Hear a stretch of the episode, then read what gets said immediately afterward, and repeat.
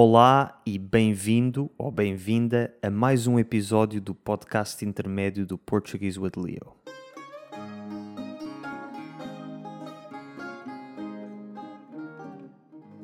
No episódio de hoje trago um convidado muito especial que, se tu segues este podcast ou o meu canal de YouTube há algum tempo, irás reconhecer o meu amigo João Francisco Cunha, que é madeirense e já falámos muito sobre o seu sotaque, mas uma coisa que talvez não saibas é que ele é psiquiatra. E hoje vamos falar precisamente sobre saúde mental. Antes de mais nada, o que é um psiquiatra? Um psiquiatra é um médico que se especializou na área da psiquiatria, ou seja, das doenças da saúde mental. Um psiquiatra não é o mesmo que um psicólogo, essa é uma ideia errada que muitas pessoas têm e existem muitas outras sobre as quais vamos falar hoje. Bem-vindo, Cunha. Olá, muito obrigado pelo convite mais uma vez aqui de volta ao canal. Hoje vamos falar sobre saúde mental e, como eu acabei de dizer, vamos começar com as principais misconceptions, ideias erradas que as pessoas têm sobre a psiquiatria. Tu, sempre que dizes a alguém que és psiquiatra, normalmente as pessoas ficam sempre interessadas porque não é comum conhecer um psiquiatra. Quais é que são assim as principais coisas que as pessoas não sabem sobre a psiquiatria que tu notaste nas tuas interações com pessoas leigas, ou seja, não especialistas? Sim, é verdade. Uh, sempre que surge numa conversa que, que sou psiquiatra, é, é de facto um, uma área que suscita muita curiosidade.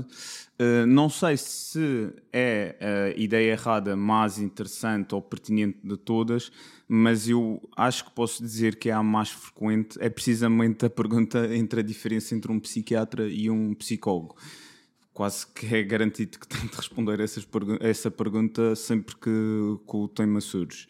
Um, e, e, pronto, a verdade é que a diferença é, é bastante simples, ou seja, um é médico, o, o outro não, não é. Ou seja, o psiquiatra, antes de ser psiquiatra, é médico, pronto, tira, tira medicina, e depois todos os médicos podem se especializar, existem cerca de 50 especialidades diferentes, e o psiquiatra, por isso, simplesmente escolheu a psiquiatria e especializou-se.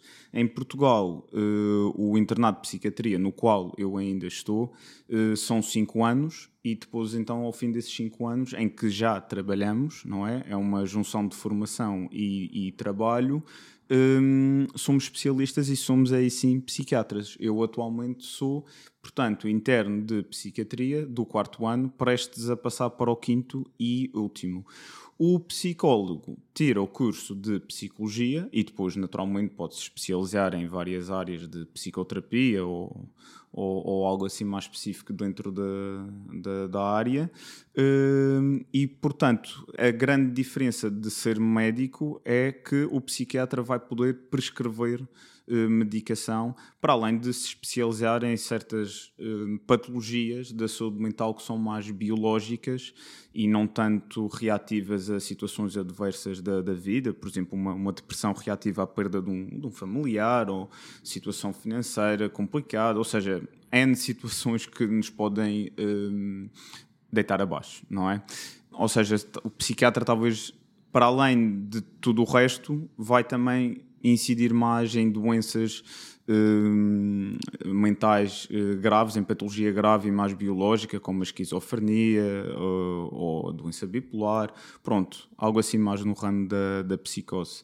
E, e, pronto, e a psicologia é fundamental à psiquiatria. Aliás, para muitas situações uh, da patologia mental, a psicoterapia, que é a terapia que o psicólogo um, administra, não é? Podemos dizer assim, a psicoterapia é a, prim é a primeira linha. No entanto, e falando num, numa das patologias mais comuns, não é? A depressão, uh, e com quem o, os leigos, como tu falaste, estão muito familiarizados, uh, a depressão, idealmente, uh, o tratamento poderá ser conjugado entre um, a terapia farmacológica e a psicoterapia. Isso é o ideal. Ou seja, só para resumir muito claramente aquilo que disseste, O psiquiatra é uma pessoa que estudou medicina, é um médico e que depois tirou a especialidade de psiquiatria. E durante essa, esse internato, esses 5 anos em que te tornas especialista, já és psiquiatra e já exerces psiquiatria. O psicólogo é uma pessoa que tirou o curso de psicologia. O psiquiatra pode passar receitas médicas para os doentes comprarem determinados medicamentos, o psicólogo não pode fazer isso. No entanto, como tu disseste, existe uma ação um, simbiótica. simbiótica, exatamente, entre a psicologia e a psiquiatria, sendo que muitas vezes a psicologia é a primeira linha de ação e a psiquiatria é uma segunda ou terceira linha, mas também há doenças que estão fora do campo da psicologia porque são o, a causa dessas doenças não é tanto, como tu disseste, reação a situações adversas da vida, tipo entramos numa depressão porque perdemos um ente querido, são mesmo problemas biológicos da nossa fisiologia, da nossa anatomia, são mesmo doenças que nós temos e que se vão manifestar de forma psiquiátrica, tipo uma esquizofrenia, e aí tem que ser só a psiquiatria a atuar, um psicólogo não pode fazer muito em relação a isso. Ou é seja, isso? é é isso, e, e, pronto, eu dei o exemplo da, da, esquizofrenia e da doença bipolar, mas isso são só exemplos, Existem, existiriam outros. Uh, no entanto, mesmo dentro dessas, um, eh, dessas patologias, a psicologia poderá sempre ter o seu papel, de uma maneira talvez não tão preponderante como noutros tipos de patologias, isto porque a permeabilidade do doente em certas fases da doença ou em certas doenças pode não ser tão grande a uma terapia como a psicoterapia. O que queres dizer com permeabilidade? Ou seja, integrar e beneficiar desse tratamento. Ok. Mas uh, lá está, há patologias que, em que a psicologia é suficiente e não é necessário uh, a ação do, da psiquiatria. Aliás, eu defendo esta opinião já há muito tempo, até mesmo antes de, de entrar em psiquiatria, todos nós, todo o ser humano deste planeta, na minha opinião pessoal, beneficiaria de uma boa psicoterapia. Um, aliás, nós nos Estados Unidos ouvimos muito falar, não é? Através das séries e filmes, no counseling, não é? Que é, é até banal que uma pessoa tenha uh, pronto, um counselor simplesmente para guiar nas, uh, nas questões da vida e tudo mais, que acaba por ser uma forma mais leve de acompanhamento que não necessariamente psicoterapia. Uh, ou seja, todos nós beneficiaríamos, até a pessoa mais feliz do mundo beneficiaria. Agora, lá está, é uma terapia muito técnico-dependente e, e, também dependente da empatia que, que se tem ou não com, com o técnico, por isso é que eu digo, de uma boa psicoterapia.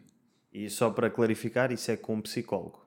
Com um psicólogo, mas também pode ser com um psiquiatra, porque qualquer psiquiatra pode fazer formação em psicoterapia e aplicá-la. Aliás, hum, eu, eu, por acaso, já fiz formação em psicoterapia cognitivo-comportamental, que é um, é um tipo de psicoterapia, mas pronto, não só aí, eu nas minhas consultas tento sempre integrar um pouco de psicoterapia, porque isto não, não é só uh, o comprimido que faz o trabalho e é muito importante tudo que, o que está por trás disso e, e o pouco espaço que às vezes temos na consulta, aproveitar para também tentar tratar o doente com palavras.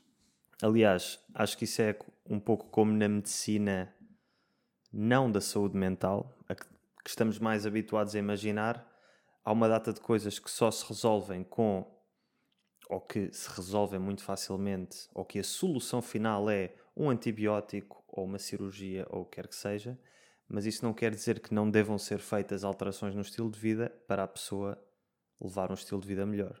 Portanto, lá porque és psiquiatra, não quer dizer que não possas aconselhar ou dar uma ajuda com um pouco de psicoterapia ou recomendar um psicólogo ou terapia com um psicólogo, não é? Sim, sim, sim, exato. E, é. e aliás, aproveito aqui para, para dizer que, da minha experiência, de facto, o doente valoriza imensamente isso, não é? E e, muitos dos doentes que eu já, já acompanhei são pessoas com, pronto, com antecedentes psiquiátricos e que já foram seguidos por outros profissionais e, e chama-lhes muita atenção e valorizam bastante quando há esse cuidado, eh, essa atenção também com as palavras e pronto, em vez de se resumir a, a prescrever a, a medicação. E, e, também já me aconteceu primeiras consultas em que achei que não fazia sentido, não havia necessidade, a pessoa não estava nessa fase de necessitar de medicação e aí até pronto, encaminho simplesmente para, para a psicologia e logo se vê a evolução de, do tratamento. Muito bem. E nós, eu, eu fiz aqui um paralelo entre a medicina da saúde mental e a medicina, digamos, da saúde física, na falta de melhor termo. No entanto, normalmente as pessoas normais, eu próprio incluído, não vemos as duas medicinas ou as nossas duas possíveis necessidades nesses campos da mesma forma. Tu disseste que recomendas que toda a gente faça uma boa psicoterapia, da mesma forma que recomendarias que toda a gente tenha um regime de alimentação e exercício físico saudável e um check-up, pelo menos uma vez por ano, para ver os nossos níveis de tudo o que é fisiológico. Nós fazemos muito isso, toda a gente tem cuidado com a sua saúde física e tal, mas parece haver um estigma em relação ao cuidado que possamos ter com a nossa saúde mental ou um estigma em relação a admitir para nós mesmos que possa haver necessidade de termos cuidado com a nossa saúde mental. Sem dúvida, uh, sem dúvida. O estigma está muito presente e acaba por ser uma questão também cultural. Uh, já trabalhei em vários sítios do país, ou seja, até mesmo dentro do país, o estigma pode estar mais presente uh, numas zonas do que noutras e mais noutros países do que noutros. Em relação ao estigma da saúde mental em Portugal, acho que no mundo em geral, mas falando da nossa realidade, acho que houve aqui um, uma grande transição desde que eu iniciei o meu internato em 2020 até agora, porque, hum, como todos sabemos, em 2020 deu-se uma pandemia que, que levou a uma reação, a uma situação adversa para a população em geral, de isolamento, de eh, de privação de, dos seus, eh, nos seus tempos livres e das suas atividades de, de lazer. Maior ansiedade em relação ao futuro também, não é? Tudo, tudo isso, e, ou seja, que fez ver às pessoas que todos nós somos passíveis de, de sermos alvo de, um, de uma situação menos boa e de um compromisso da nossa saúde mental e acho que isso sensibilizou a população em geral para perceber que o tal estigma da psiquiatria, que a psiquiatria é para os loucos, não é? Estou aqui só a, a, parafrasear. Sim, mas essa é a ideia, não é? A Exatamente, sim. Não preciso de ajuda, não, não preciso de, de um psicólogo ou de um psiquiatra, porque isso é só para quem está mal da cabeça. Para quem exatamente, é maluco. exatamente. Esse Pronto. É como é óbvio, eu não uso esses termos, estou aqui só a, a, a usar o exemplo e, e, é uma coisa que, que, se ouve e que eu ouço muito na, na, minha atividade, não é?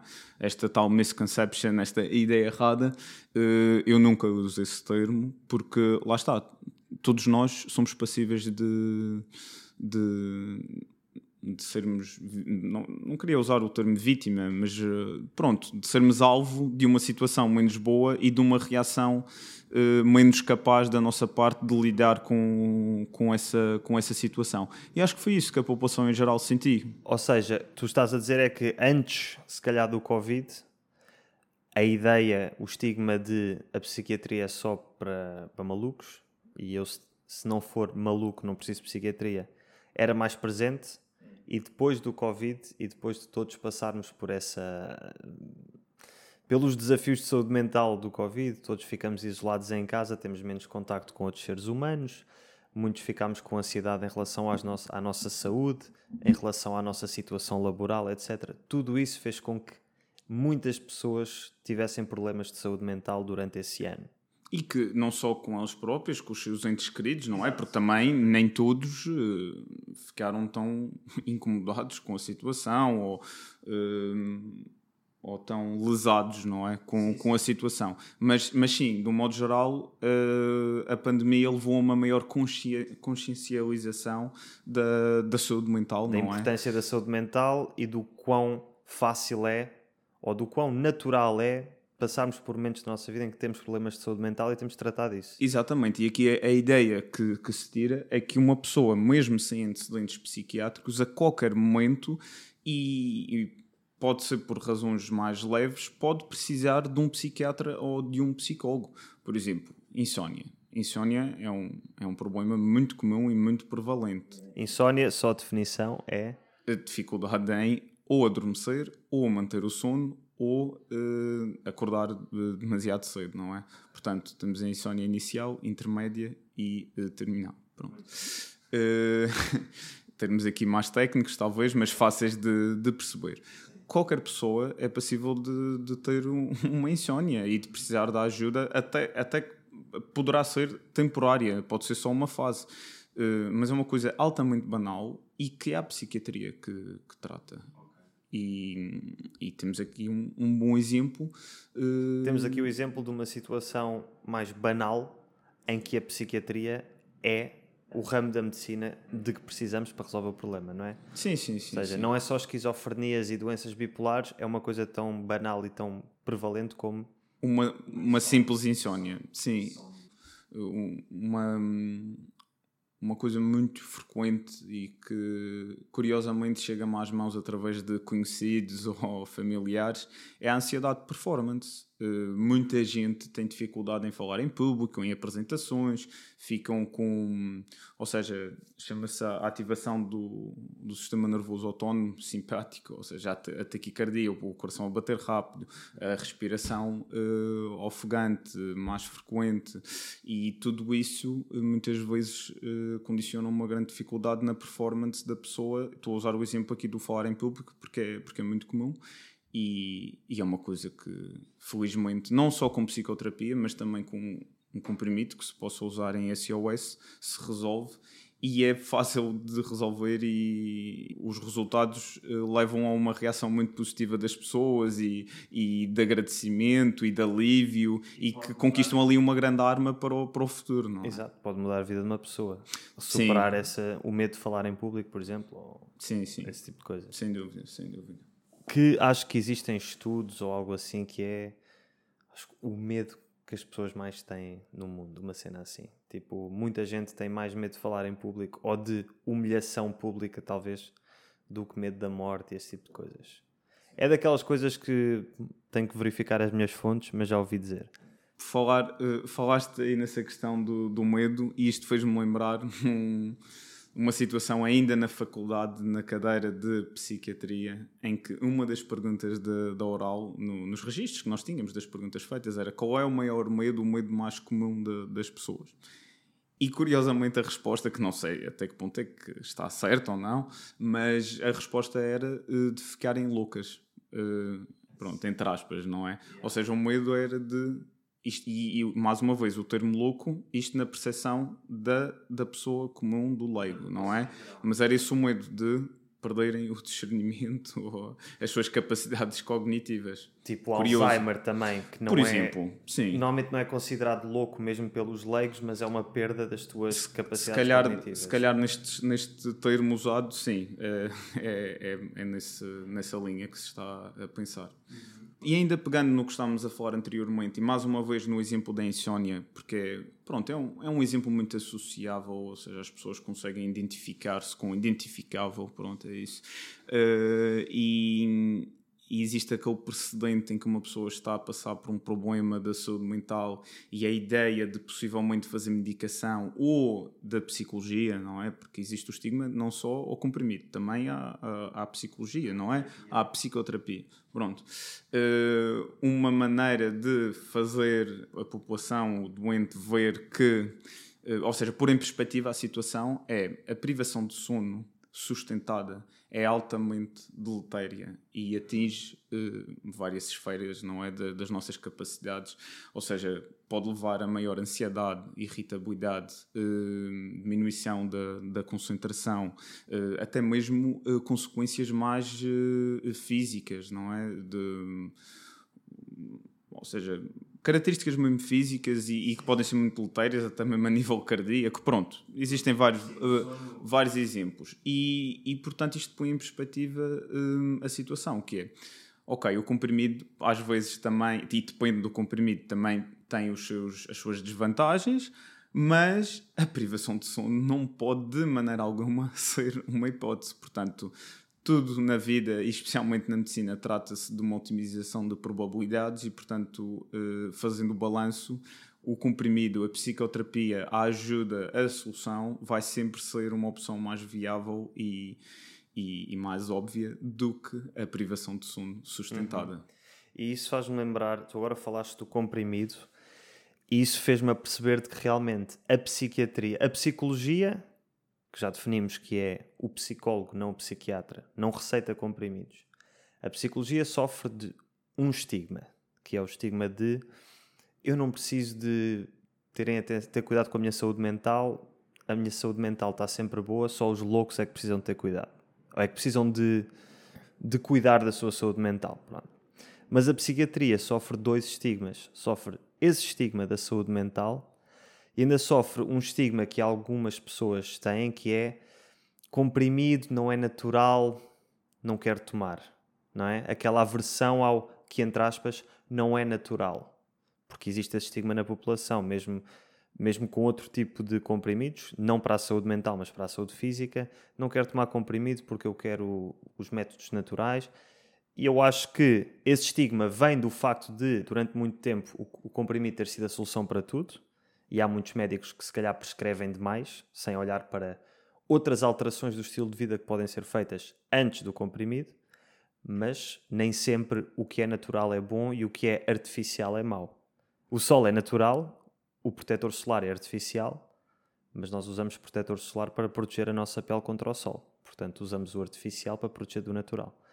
Portanto, concordas que a psiquiatria é alvo não só do estigma da saúde mental, mas também pode ser alvo deste estigma do comprimido é artificial, não quero tomar? Ou não é uma coisa com a qual tu te depares? Sim, eh, mas eh, pronto, não exclusivo da psiquiatria. Isso é válido para, para a medicina em geral. Sim, sim, eu estou é? a dizer é a psiquiatria leva com estes dois sim, estigmas. Sim, sim, sim, leva. Muitas vezes a pessoa é reticente à, à medicação, não é? À terapia farmacológica e, e, tem isso em mente, que tu estás a dizer, ah, isto não é natural, isto é, isto é artificial. Mas, lá está, a resposta é sempre a mesma. Balanço de vantagens e desvantagens, prós e contras e otimização de, de probabilidades de, de sucesso, não é? Uhum seja, as pessoas superam o estigma da psiquiatria, mas muitas ainda têm que superar o estigma da aversão ao comprimido. Sim, do, da abertura de precedente. Daí eu ter usado este exemplo da, da, da insónia, que tantas vezes nas minhas consultas eu tenho que, que usar. E, e, pronto, muito, grande parte das minhas consultas são o que nós chamamos psicoeducar. Ok que acaba por ser este o que estamos a fazer hoje. Exatamente, este descortinar do, do, do estigma, não é? E a desmistificação de, dos mitos da, da psiquiatria. Exatamente. E que é o que... Desculpa, desculpa. Não, ia, ia dar o exemplo também de, uh, da dependência, não é? De, do, do comprimido. Um, as pessoas têm muito medo disso e, uh, e eu deparo-me muito uh, com isso, tanto nas minhas consultas como nas conversas no dia a dia, quando as pessoas estão curiosas em relação à psiquiatria psiquiatria, ah, não quero ficar dependente ou dependência. E existem fármacos que uh, realmente levam à dependência, mas muitos deles não. muitos deles não.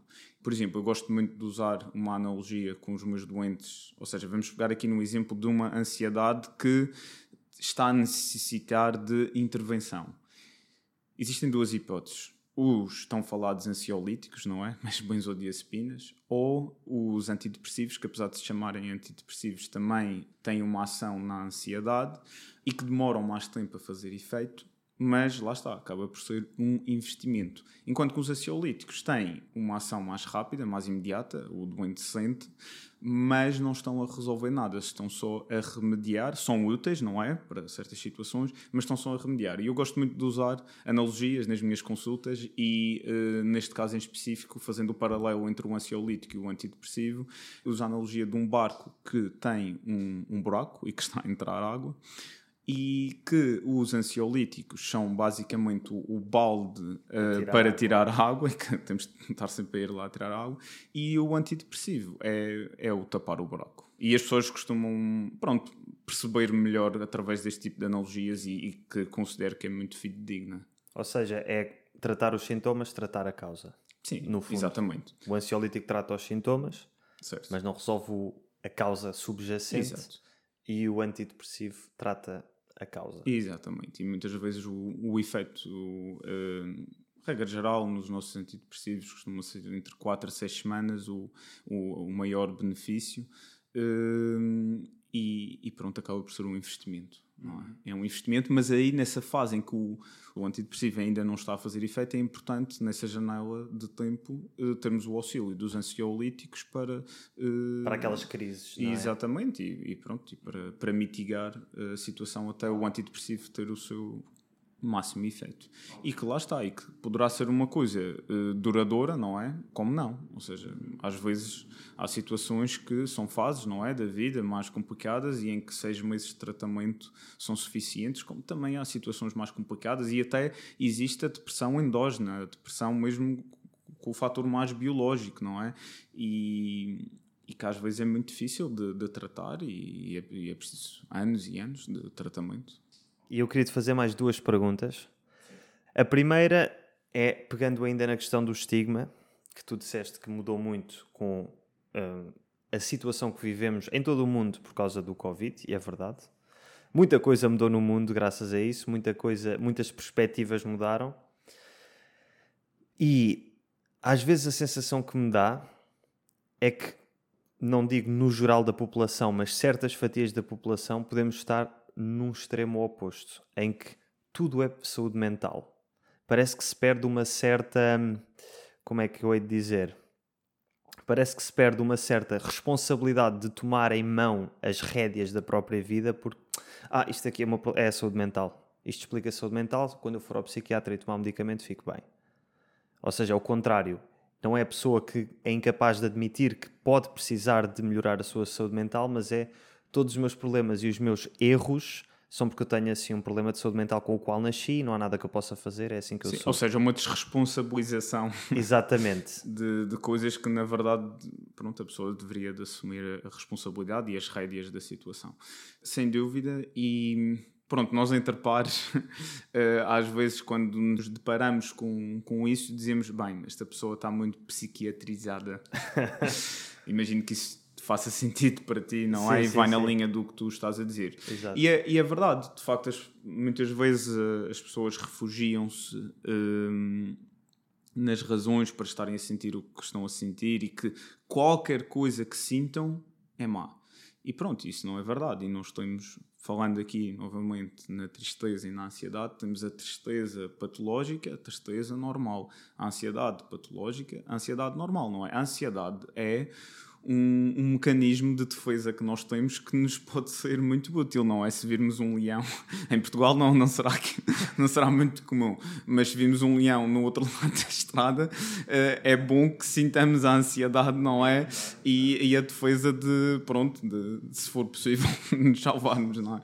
Pronto, eu gosto às vezes usar exemplos muito óbvios e exagerados, mas que tornam fácil uh, a compreensão da, da coisa. E sim, é verdade, muitas vezes as pessoas refugiam-se e fogem um pouco ao que é, na verdade, normal. Como, por exemplo, uma vez na urgência chegou um, um doente que estava muito triste e a razão era a razão daquela observação era a tristeza da, da pessoa. Vamos a ver, e a razão da tristeza era a morte do pai eh, horas antes horas seja, antes, hora, ou seja, tinha acabado antes. de morrer. É, exatamente, exatamente. Pronto, naturalmente, às vezes há respostas muito desajustadas ao, ao, normal e mesmo agudas e reações agudas ao stress que, pronto, que são passíveis dali de uma intervenção imediata e mais sintomática, não, não a longo prazo.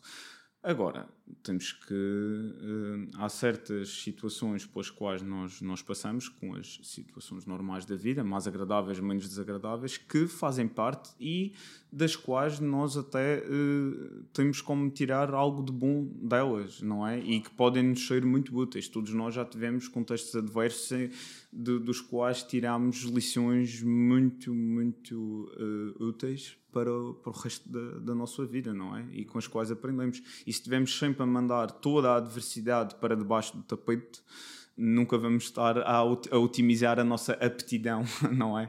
Ao enfrentar de, das mesmas. Nunca vamos aprender as lições e melhorar-nos enquanto exatamente, pessoas. Exatamente, exatamente. Mas pronto, também aqui este exemplo que eu dei, se não me engano, nós com, com esta pessoa não, até nem foi necessário nenhuma intervenção, porque a pessoa nem estava assim tão, tão mal, tendo em conta a situação, claro, tendo em conta a situação.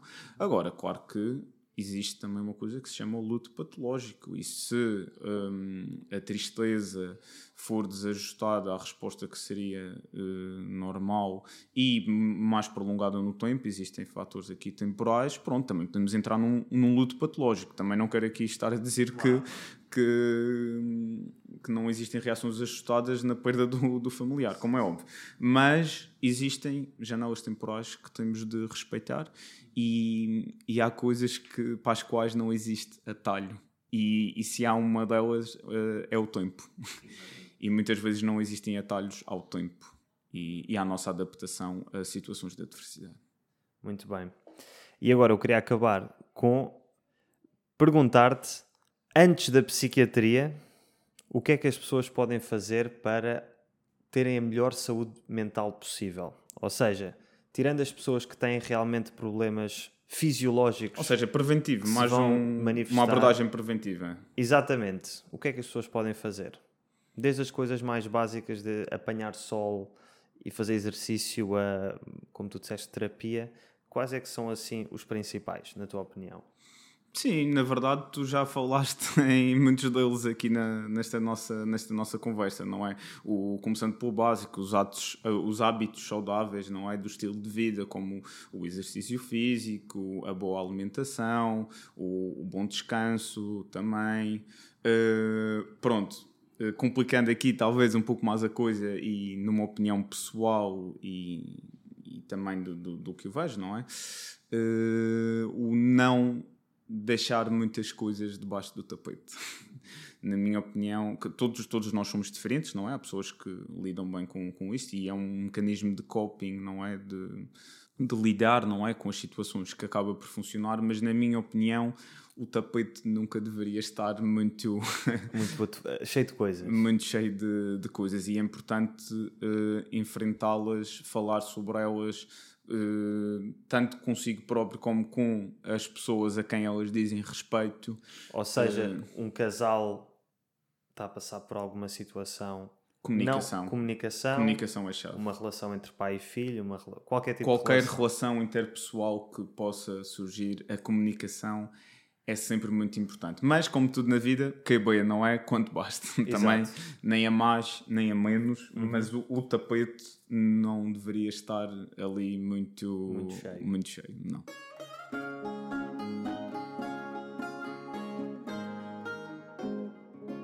Muito obrigado, Cunha.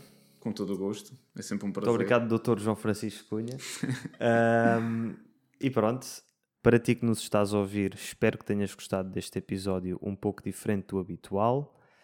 Se gostaste da presença do meu amigo João Francisco Cunha, não te preocupes porque ele vai aparecer em mais um episódio em que vamos falar de um tema um pouco mais leve. Leve, exatamente. Leve, leve. E portanto, vemos no próximo episódio. Até à próxima. Acho que correu bem. Então não, fogo. Acho que foi uma coisa com qualidade.